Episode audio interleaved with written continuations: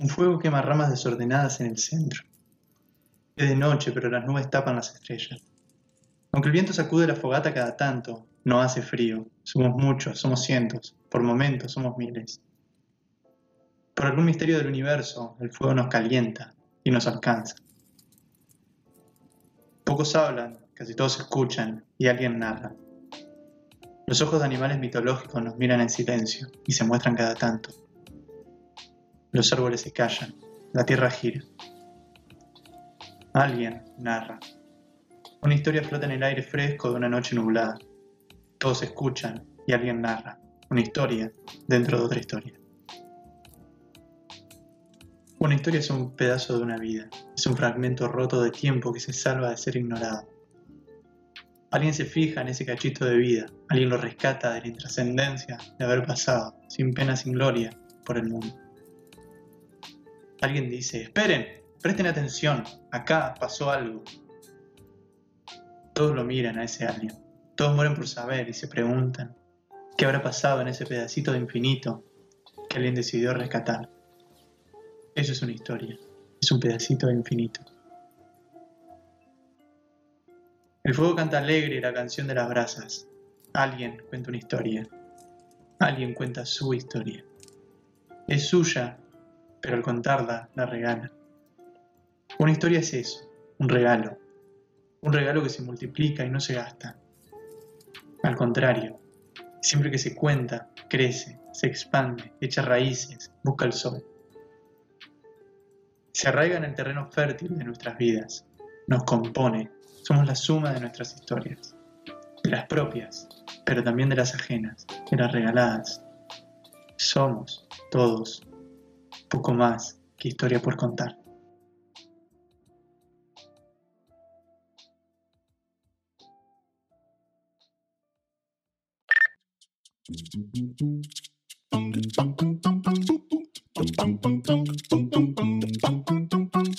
Bienvenidos a este alto viaje. Soy Ariel Matskin. Y yo, Luciano Cisarchi. Entendemos que todavía... Bienvenidos a este alto viaje. Soy Ariel Matskin. Y yo, Luciano Cisarcha. Entendemos que todavía hay mucha historia por contar. Por eso otra vez volvemos. Otra vez. Otra vez, otra vez. Somos la resistencia en este mundo de vacunas, certificados y permisos de viaje. La resistencia. Ya te basta. Volvimos. Quinta temporada y que la cuenten como quieran. Esto, esto es alto viaje.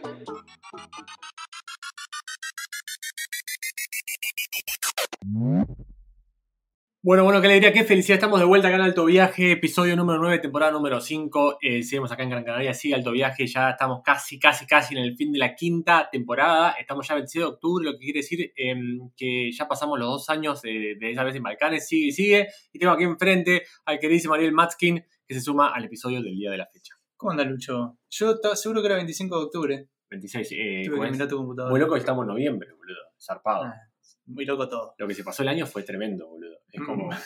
Muy loco todo. Este año eh, no existió. No, no pasa nada. Y tampoco el anterior. Sí, sí. Yo Ponele como es que viene un chavito y dice: Mira, les concedo que eliminen uno de los dos años, 2020 o 2021. Porque los dos fueron una mierda, pero no se pueden eliminar ambos porque dos es un montón. Eliminate uno, 2020 o 2021. ¿Cuál eliminas? Y bueno, este es alto viaje, pa. No, no. Eliminaría el 2020, por supuesto, que fue el peor año. Pero si elimino el 2020, el 2020 va a ser el 2021. Pero si eliminas el, el 2020 nunca Pero sí, que el año nunca haya pasado o que ninguno se acuerde nada. O, y, pero que si, si digo más que nunca hubiera pasado, quiere decir como es que el COVID no existía. Porque si el 2020 nunca pasó, no hubo COVID. Y bueno, entonces el 2020. Pasa que capaz el Igual el, no, porque el COVID empezó en el 2019. Es verdad, al final. Toma, toma. tremendo, ¿eh? ¿eh? ¿Qué tal? Bien. Eh, Viste que es raro que nunca explicamos por qué grabamos un episodio en tu casa, otro separado. Ah, porque eh, por el tema del eco, ¿no? Nos pasó en Barcelona que al ser presencial y tener tres micrófonos, eh, hubo, eh, había un toque de eco y claro, como, como, como, como, nunca habíamos grabado presencialmente, no estábamos listos para o editar ese eco o evitarlo. claro, porque no teníamos el... el... Insonorizador. No. El, cosito. El pará, boludo. Es el, cosito donde van los micrófonos.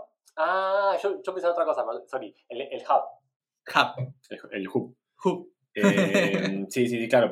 no, no teníamos ni eso ni auriculares para poder eh, hacer una bandeja propia, digamos, de sonido. Claro, una bandeja. Y, y que, como es, y que no hubiera eco, hubo eco en Barcelona, nos costó un montón editarlo, después como grabamos con Cine, episodio número 5, como es, de, de, voluntariados, en la casa de Ariel, ahí fue el peor para mí, como es, ahí, ese fue el peor, pues, no sé si fue un micrófono que estaba mal configurado o la casa en sí, Sí. ese hubo mucho eco, y ahí, tipo, también nos costó un huevo, y encima eran los primeros episodios que editabas vos, Claro. lo cual arrancaste re- como es como el culo. Muy jodido, boludo, claro, arrancar así es una paja, boludo. No, quedó como que dijiste que estabas para el Ah, no, no, no. Y encima te tocó a vos eh, eh, empezar a editar, con esos episodios arrancaste con el nivel máximo de dificultad. Y sí, y sí, esto Total. es champán. Muy picante. bueno, y después el 6, vos, vos estabas ya en Argentina, por ende grabamos a distancia y como que nos reencontramos con la comodidad. Para mí, yo banco, yo soy team presencial, de que para mí presencial como que hay mucha más dinámica, pero al menos esta temporada nos trae, tipo, como que nos presentó un par de dificultades, ¿no? De una. Me, me acabo de acordar que estuve en Argentina ahora. Oh, yo Qué también. locura. Sí. ¿Este mismo año fue? Yo sí, yo eh, comencé en de febrero, me fui a fin del 2020 y, y bueno, volví a fin de febrero. ¿Todo eso fue este año? Sí, claro. Tremendo, ¿viste? Es una Igual locura. fue largo. Sí, es larguísimo. Yo, Si pensás en todo lo que pasó, fue larguísimo. No, Yo me mudé a Canarias, boludo. yo estoy muy cansado este año. Ya es como que ¿Te demasiado. ganas que sea 29 de diciembre? ¿Te cambia algo? No, me- como es cero me cambia, pero creo como es que conscientemente hay como un refresh y arrancamos de nuevo, ¿no? Y también como que por un tiempo la gente como que se relaja, ¿no? Enero es como tanto, acá en España incluso como es que no es eh, verano, pero como que la gente también un un toque se relaja más en Argentina, como que el primer mes es como más tranca. Entonces capaz eso como te da un, un relax, ¿no? Yo estoy matado este año, es como fue muchas cosas, muchas cosas. Y siguen Demasiado. pasando. Siguen pasando. ¿eh? Pero... Demasiado. Hoy, eh, ayer estaba pensando, viste que justo hablábamos de la pandemia antes. Sí. Eh, estaba saliendo a bañarme y pensé, porque me, me puse la segunda vacuna hace unos días, y digo, qué loco, todo el tiempo que pasó desde que me tuve que repatriar de urgencia en Panamá, Mm. porque nos enteramos de repente que había una Sí. pandemia. De repente, como que Claro. no, no veíamos la noticia. No, no, no- nos llegó la pandemia hasta que me puse la segunda vacuna y tengo la pauta completa de vacunación. Sí, año y medio. No, Y qué loco todo lo que pasó en el medio, no, Toda la, la crisis que vimos. Yo creo que dentro de 10 años, ojalá que este haya sido la, la, la Sí. pandemia y no haya otra la pandemia. Total. Dentro de 10 años nos vamos a mirar todo y vamos a decir, boludo, ¿te das cuenta de lo que pasó? No, no, y tipo dentro de 15, tipo, le, le contás a tu hijo como tipo, como tu abuelo capaz te contó de la Segunda Guerra Mundial, vos vas a contarle de la pandemia. Y dentro de 100, ¿sabes lo que va a pasar? Alguien va a negar que pasó la pandemia. Porque siempre en las grandes tragedias hay alguien que sale a negarlas después. Como, no, no pasó tal masacre, no pasó Pará. tal... pero si tipo una postura tiene como es que, que triunfar o prevalecer, ¿qué pasó o qué no pasó en 100 años? En 100 años yo diría que va a prevalecer el pasó. Pero va a haber mucha eh, teoría conspirativa de que no pasó. de que no pasó. Como la llegada a la luna, como las torres Qué gemelas. loco. Mirá si, si viste es que todo dicen como es que el tema de la luna fue como todo ficticio. Mirá si posta fue verdad. Nosotros tipo, ¿sabes? como es, tomamos un chamullo que nos dijeron que, que no era verdad porque nunca lo vimos. Por eso. Todo pues, es que nada es comprobable. En 100 años todos vamos a estar muertos. Bueno, Todos los seres vivos que vivimos de la pandemia, 100, 120, 120. no vamos a estar. Y cuando se vaya muriendo, este es como el último sobreviviente de la pandemia. Bueno, es muy loco porque eh, lo que van a escuchar a continuación también son historias que capaz son ficticias. Vos no sabés si son verdad o no. Vos elegís creer en las historias, pero como vos decís que alguien puede en un futuro decir eso no pasó, nosotros implícitamente creemos en lo, en lo que van a contar ahora que fue algo cierto. Totalmente. Y te digo más. Cuando uno lee ficción, uno sabe que lo que está leyendo es mentira. Pero lo importante no es si pasó o no pasó. Lo importante es la verdad de la historia. La verdad que la historia te quiere transmitir. También está en la historia que vamos a contar, ahora que vamos a escuchar en el, en el episodio, que no importa si lo que se cuenta pasó o no pasó de verdad, o al menos de- no debería ser lo importante. Lo importante es que la historia te resuena a vos con alguna verdad, digamos. Sí, total. Aparte, yo creo como es que eh, ambos coincidimos, creo de que es mucho mejor ver o escuchar una historia real, que sabes el final, pero bien contada, que una ficticia Mal contado. mal contada. Sí, sí, la, la- la forma lo es todo, digamos. Ya es todo totalmente. Pasa un por- montón. En las películas pasa más para mí que en los libros. A veces Sí. pasan los libros. Pero a veces pasan los libros, pero son libros que no, no te llegan porque no se hacen Sí. populares. Total. Pero en las películas pasa un montón, en las mejores películas también, que son historias por ahí que están re buenas. Y vos decís, pero ¿para qué lo cuentas? Y, ¿O por qué ponen ese diálogo de 15 minutos explicando la trama? Si yo ya entendí la trama. mal, total. Eh, creo igual que es mucho más fácil que pase en una película que en un libro. Un libro tiene que ser muy malo para que no te guste. Excepto de que no te atrape la historia, ¿no? Pero eh, No, pero a veces me pasa que- redactado es como. Es, No sé si mal redactado, pero redactado de una forma que no me guste. Vale. Por ejemplo, la trilogía del Bastán, que es una saga de tres libros de una escritora española, muy grosa ella, muy grosa los libros y muy grosa las películas que están en Netflix. Cuando te digo están en Netflix, señalo al televisor, aunque nadie lo vea. que no está acá. Que no está acá, pero atravesando la pared está A esta altura. sí. a esa altura. La historia está buenísima, pero cómo está escrito a mí no me gusta. No es el estilo que a mí me gusta leer porque está escrito con un- una forma de contar súper eh, lírico y súper floreado y Oh. con descripciones larguísimas y no hay una palabra que no tenga un adjetivo. Todo tiene adjetivo. ¿entendés? Hace caca y da adjetivo. Nada es caca. sí. y hasta la caca es caca olorosa o caca linda. Claro. Y los lápices son afilados. O, todo tiene un adjetivo. Entonces, es una lectura que, insisto, el libro está tremendo y la mina es grosísima. No, no, que no suene como crítica, sino como que a mí no me gusta cómo está contada. Pero la historia es zarpada. Eh, bueno, Ariel, ya vamos casi nueve minutos de intro, porque esto claramente va a tener que tener edición. Y me reexcedí. Me reexcedí. Eh, No, totalmente. Yo pensé que iba a ser de 5. Estábamos y, y a tope, estaba eh, emocionado, metido en la charla, me encantó. Eh, pero ellos y ellas tienen historias para contarnos, eh, demasiado buenas. Y, Y nosotros. también, pero eh, creo como es que, que no nos podemos poner a, a su altura. Hay muy buenas historias para que escuchen, para que se relajen. Un episodio distinto, con invitados e invitadas. Con invitadas en realidad, porque los, porque los masculinos somos nosotros. Eh, pero eh, vale la pena, así que nada, allá vamos. Vamos nomás. Así que viene un invitado sorpresa. ¿Te imaginas, boludo?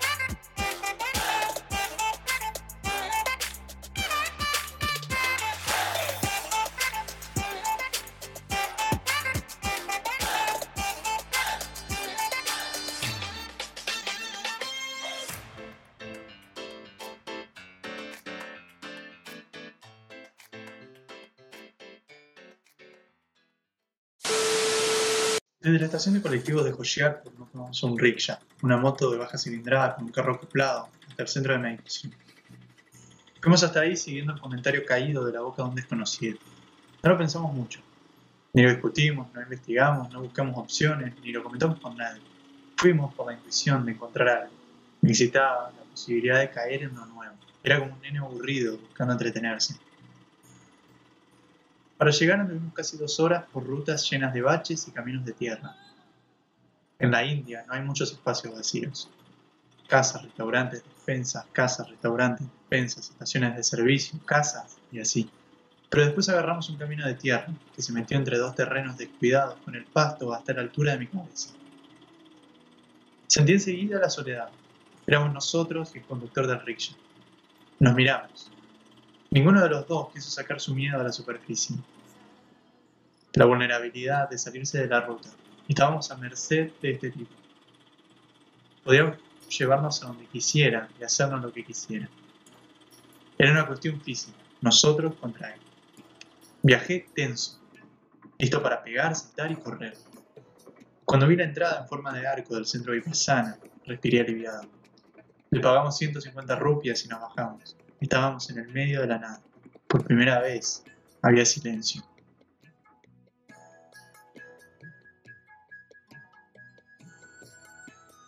Fuimos a la recepción y nos atendió un señor. Hablaba despacio y voz baja. Encontró nuestros nombres en su lista y nos mandó a dejar nuestras cosas en un casillero. Fue llegando gente. Nos invitaron a pasar por la cocina a almorzar. Había cantidad de hombres, todos indios, y la mitad de mujeres, indias y occidentales. Charlamos con una chilena. Llevaba una semana en la India y había venido especialmente para el Vipassana. Estaba emocionada por arrancar. Nos juntaron en la recepción y nos dictaron las normas del pacto de silencio. Prohibido hablar, leer, escuchar música, escribir, hacer contacto visual o hacer ruido.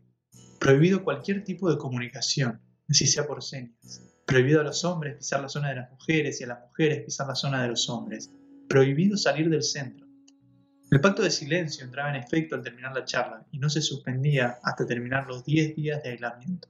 Nos explicaron que toda la comida era vegana, que había que respetar los horarios, que cualquier emergencia se la teníamos que comunicar a uno de los voluntarios que andaría dando vueltas por el patio. Nos encomendaron a que disfrutáramos la experiencia. El tipo terminó de hablar y la miré Celeste. Flotaba un silencio pesado, casi me río. Nos paramos y fuimos cada uno por su lado. Mi habitación era minúscula y la compartía con un indio enorme, de esos tipos que transpiran todo el día y apestan a chivo. Cuando entré se estaba bañando. Salía agua por debajo de la puerta. Después salió envuelto en una toalla y secó el piso con una mopa. Me tiré en la cama a descansar y el rato sonó una campanita. Me levanté y fui a meditar. Por fuera, todos los días parecen iguales. Un voluntario hace sonar su campanita a las 4 de la madrugada. Me despierto en este silencio profundo de la campiña Punjab. Miro un minuto al tipo que duerme al lado, que sigue roncando como una podadora, y me levanto. Afuera respiro hondo el aroma de las flores en los canteros. Está fresco hasta ahora. Camino hasta el salón de meditación en silencio, mirando al piso. Igual, me espío. Lo que veo me parece una escena de una película de zombies. Veinte hombres caminando en fila en la misma dirección, en silencio, mirando al suelo, pisando con cuidado y respirando mansedumbre. Me choca esta mansedumbre. Yo también estoy tan manso. Somos ganados pidiendo que nos domestiquen. A las cuatro y media en punto, un voluntario abre la puerta y nos deja entrar. El salón está vacío de muebles. Hay cantidad de almohadones sobre el suelo puestos a un metro uno de otro, en filas. Hay un almohadón por practicante. Son azules y finitos. El salón está alfombrado. Antes de las cinco empieza el calor. A los hombres nos separa de las mujeres una línea imaginaria. Ellas llegan por una entrada opuesta a la nuestra. Los maestros entran por el frente. Son una pareja de viejos canosos. Son muy parecidos. Ambos tienen cintura ancha y panza, ojos rasgados y piel marrón, y cara de orto. Tanto él como ella se visten con una túnica blanca que les llega a los pies. Se sientan cada uno de su lado. Cuando todos estamos sentados, el maestro prende el equipo de música. El salón se inunda con la voz áspera como una lija del gurú que guía nuestra meditación.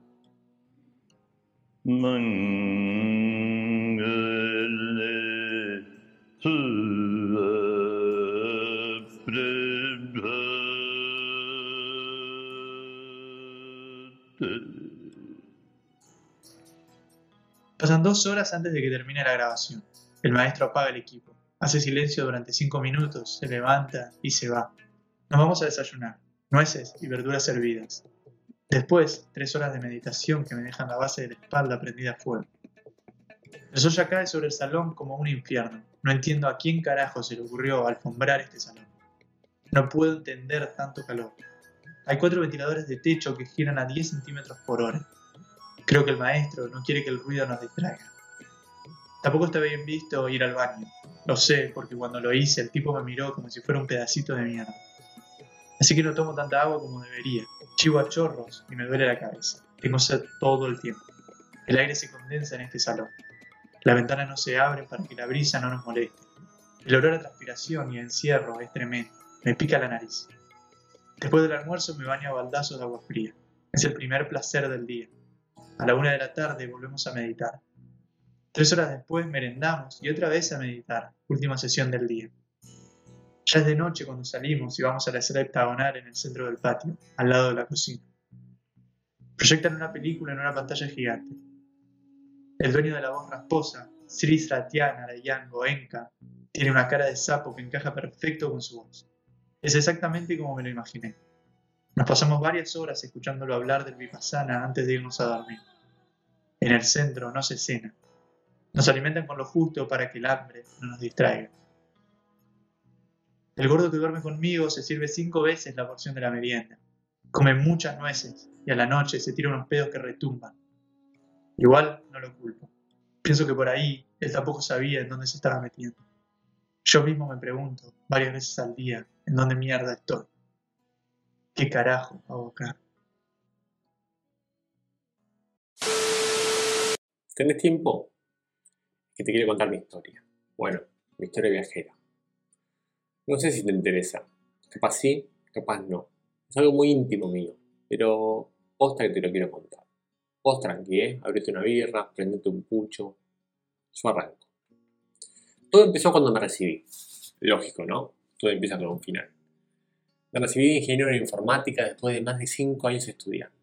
Todavía me acuerdo de las tazas de café que tomaba de noche para memorizar teoremas y enunciados de andar a saber qué matemático o qué físico. Compré pasaje antes de recibirme, te lo juro.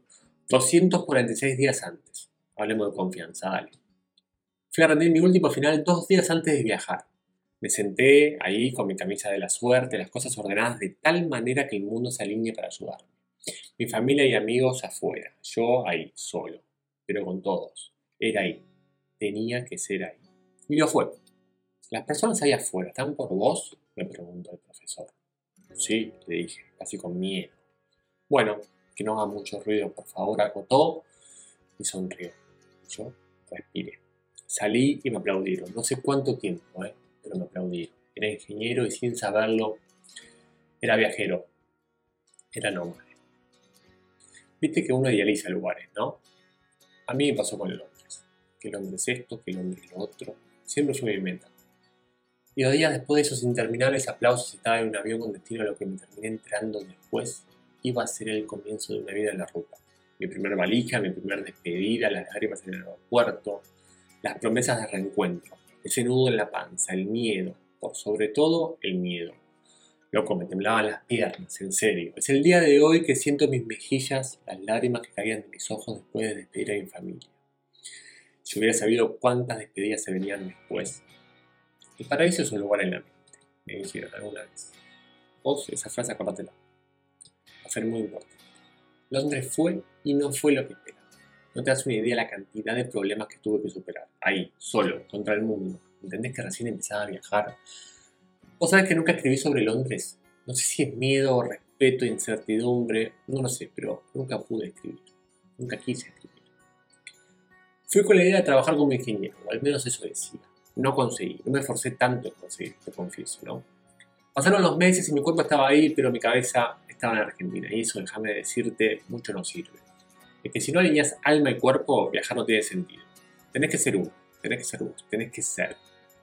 En fin, te decía, el tiempo pasó y pasó y pasó, se me vencía la visa y antes de irme usé el último que me quedaba de plata y saqué un pasaje en tren. Mochila en mano y me fui. ¿A dónde? No sabía. Te juro que nunca sentí tanta adrenalina. Me subí y terminé en Gales, y después en Escocia, y después en el norte de Inglaterra, y así casi un mes. Y ahí sí, ahora sí, maestro, algo se despertó, fue ahí, sin duda que fue. Volví a Londres y ya después volví a Argentina, con la excusa de mi. Nadie sabía. Pasé las más de 15 horas en el avión pensando si lo que había vivido había valido la pena.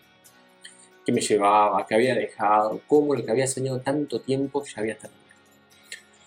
Volvía con más dudas que certezas. Eso es una buena señal, me di cuenta meses más tarde. El enunciado por la vuelta duró menos de un día. De repente me desperté, abrí los ojos, estaba en la cama donde había dormido toda mi vida. Me sentía vacío. Los problemas que estaban antes de tomar ese avión seguían ahí. Sentí pánico, sentí arrepentimiento, sentí bronca. ¿Había hecho bien en volver? Después me di cuenta. La vuelta es un viaje en sí mismo y lamentablemente es necesario. Te confieso que no duré mucho. A los tres meses ya tenía un pasaje de vuelta. Me acuerdo todavía la melancolía en los ojos de mi viejo cuando le conté. Esas cosas son difíciles de borrar. Pero es que Buenos Aires no era mi lugar. Al menos no en ese momento. Pasaron unos meses igual, ¿eh? Conseguí un trabajo que me gustaba, además fui profesor. Compartí momentos con familia y amigos. Cerré temas que tenía que cerrar. Círculos que tenían que completarse. Era necesario. Con la experiencia de lo vivido y el entusiasmo de lo que se venía, sabía qué cosas corregir. Y así, en un abrir y cerrar de ojos, estaba dando una nueva despedida, una nueva mochila, nuevas lágrimas. Pero en el fondo, muy en el fondo, sabía que esta vez iba a ser diferente. Al principio viajé con amigos, ¿sabías? El primer mes de este nuevo viaje lo decidí hacer con los amigos de toda mi vida. No sé. Creo que era la contención que necesitaba. Es que jodido olvidarme esa camioneta eterna en Ezeiza con mi familia mis espaldas, mirando cómo me iba una vez más. Las lágrimas caían por mis mejillas. Una simple palmada de mis amigos hicieron la magia necesaria y me calmaron. No sabía después a dónde iba a ir. Era un mes con ellos y después Italia. Quería sacar el pasaporte comunitario, pero no tenía idea dónde iba a ser el trámite. Mi bisabuelo nació en Italia y la chance de tener el pasaporte europeo fue siempre tentadora. Por diferentes motivos nunca pude hacerlo en Argentina y en un abrir y cerrar de ojos se presentó la chance de hacerlo en Italia. ¿En qué lugar de Italia? Eh, eso lo decía yo. En el primer mes con, con mis amigos no conocí ninguna ciudad que no conociera antes, pero a su vez las conocía todas nuevamente, como si nunca hubiera estado. Es que viajar con amigos te da un panorama diferente, otra perspectiva, descubrir rincones mágicos de las ciudades. A veces con ellos no es conocer, sino ser. Ser uno con la ciudad. Ser uno, ser todos. Llegamos a Barcelona y mi alarma interna se disparó. Había que decir cuál era mi próximo destino, qué lugar de Italia iba a elegir. ¿Y por qué no vas a donde empezó todo? me dijo uno de mis amigos, con una asombrosa simpleza. Me quedé en silencio. Cuánta razón tenía. No lo dudé más. Viste que a veces hay decisiones que las tomas convencido, ¿no? Que sabes que es lo que está bien. Esta era una de esas. Me senté en mi computadora y saqué el pasaje. Averigué cómo llegar. Un avión, un tren y dos o tres colectivos. Sin hablar italiano. Solo con mi mochila, sin mis amigos. Difícil. Por suerte era imposible. Brienza.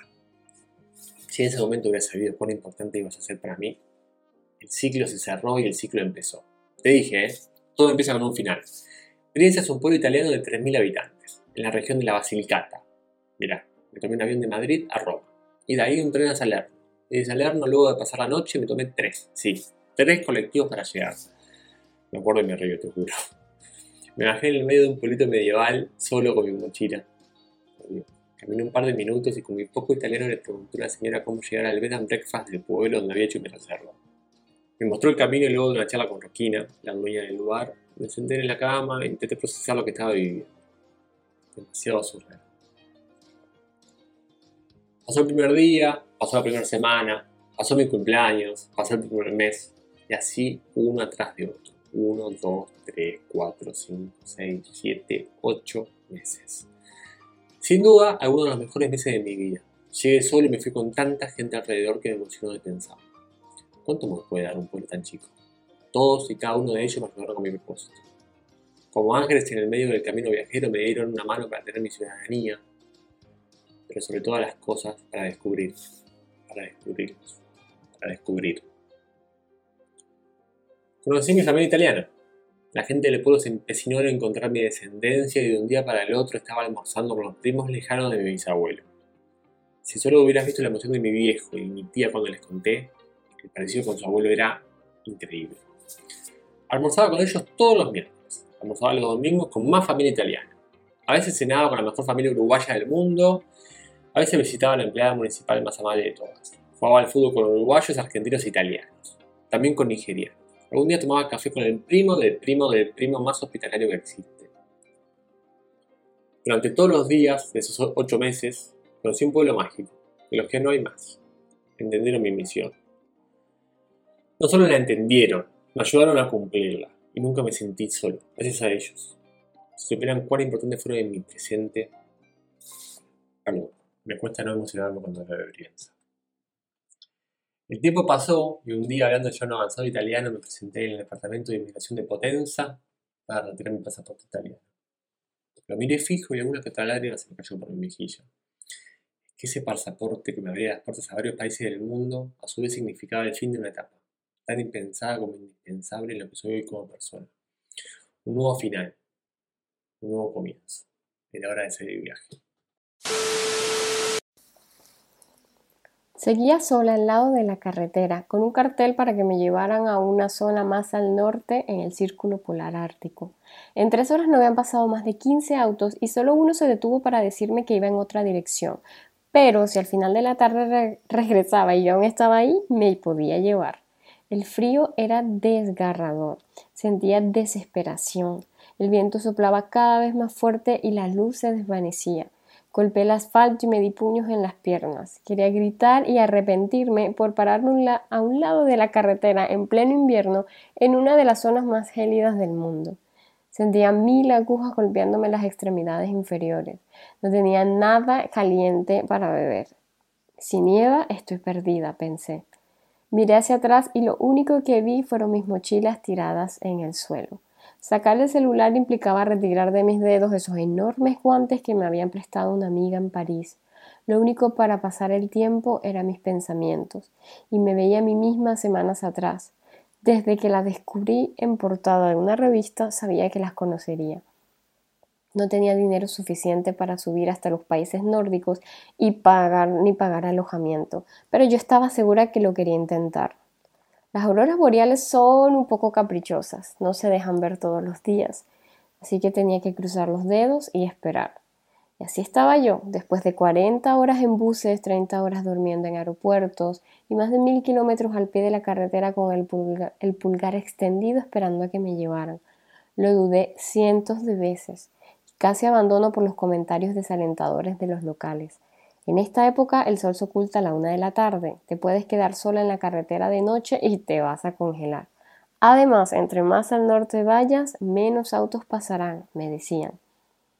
Además de sentirme sola, también sentía vergüenza, Vergüenza porque me criaron en una sociedad donde viajar se hace 15 días al año como puerta de escape de un trabajo y por lo tanto debes hacerlo con la mayor comodidad posible. Si vas a viajar, que sea con dinero. Si vas a moverte, ni se te ocurra pararte en la ruta como esos vagos que no trabajan.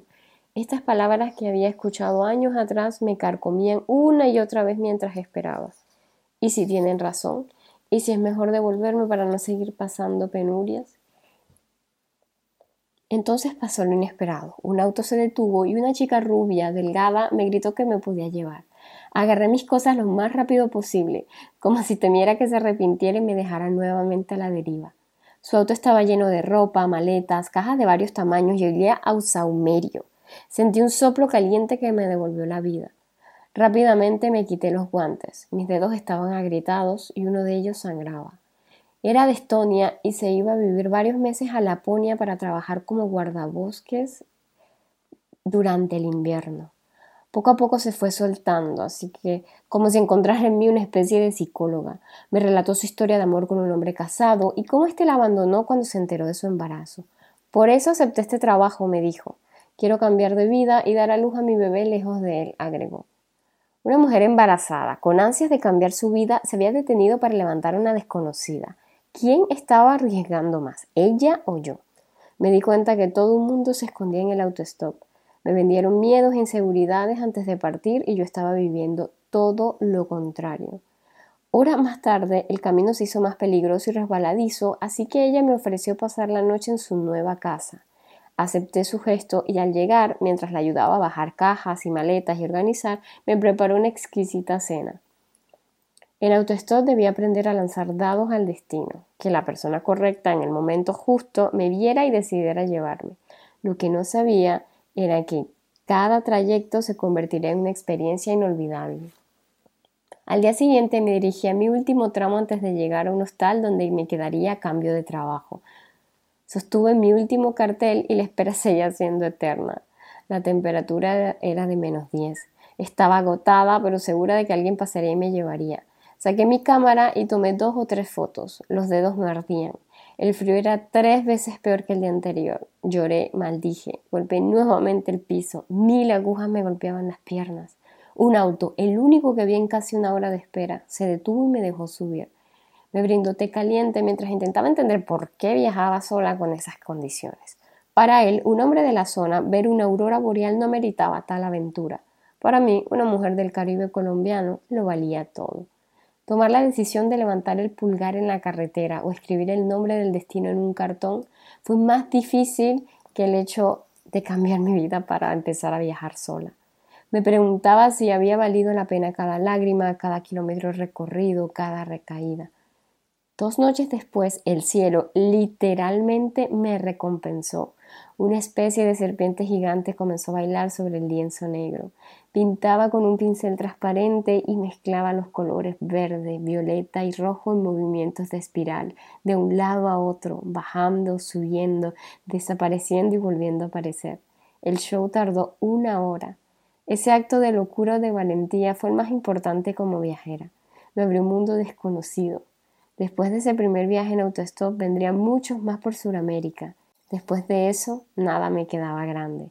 En el momento en que una lágrima se funcionó con una sonrisa, me di cuenta que todo, absolutamente todo, había valido la pena.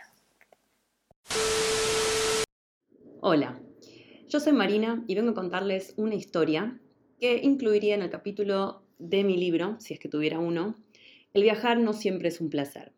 Pero es una historia que me gusta mucho porque la encuentro algo divertida, ahora con perspectiva, claro, y porque además me dejó una gran enseñanza. En ese momento yo estaba viajando, estaba viviendo en Australia, había estado viviendo y viajando por Australia por dos años, y estaba de regreso en un pueblito que yo había querido mucho, la primera vez que pasé la temporada ahí.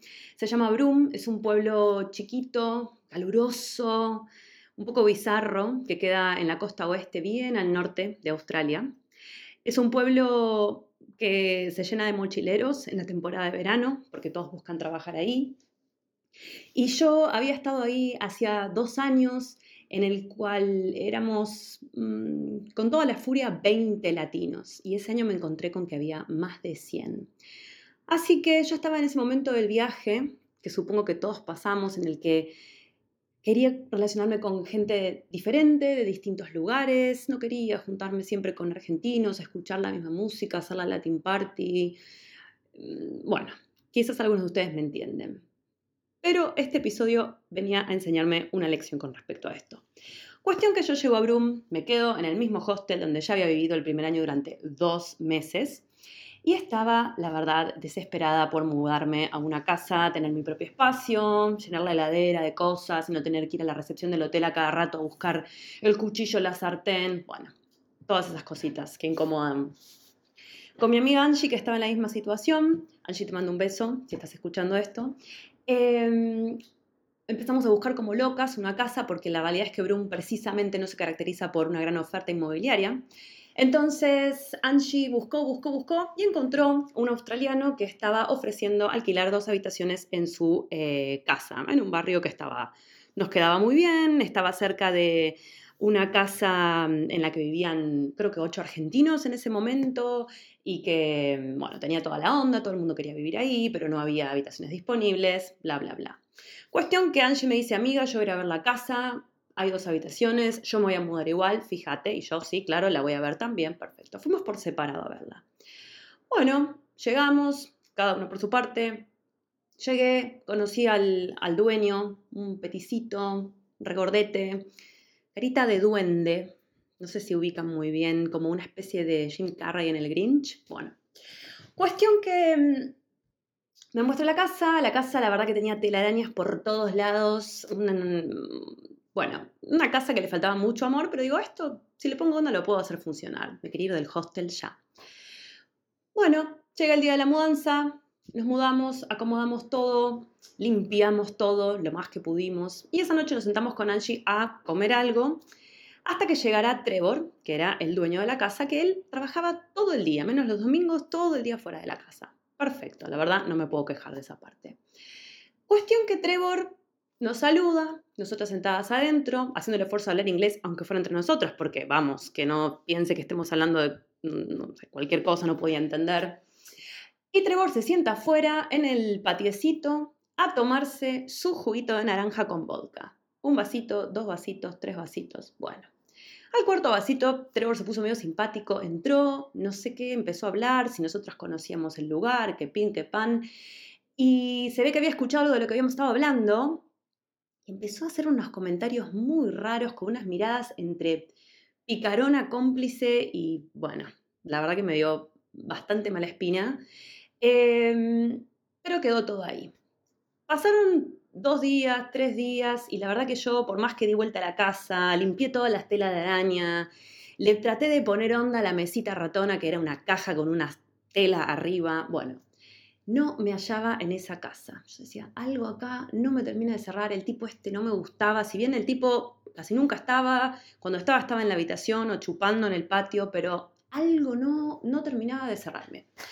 Cuestión, llega el cuarto día, viernes, yo salgo de trabajar, en ese momento estaba trabajando en la recepción de un hotel que tenía un barcito al lado, iban a hacer una fiesta, me iba a quedar con mis compañeros de trabajo tomando algo, Estábamos ahí, con los primeros, arrancando con los primeros tragos, me llama Angie a mi celular. atiendo. Amiga, no sabes lo que acaba de pasar, estoy súper alterada, no sabes. Bueno, acaba de golpear Trevor mi habitación, la puerta de mi habitación.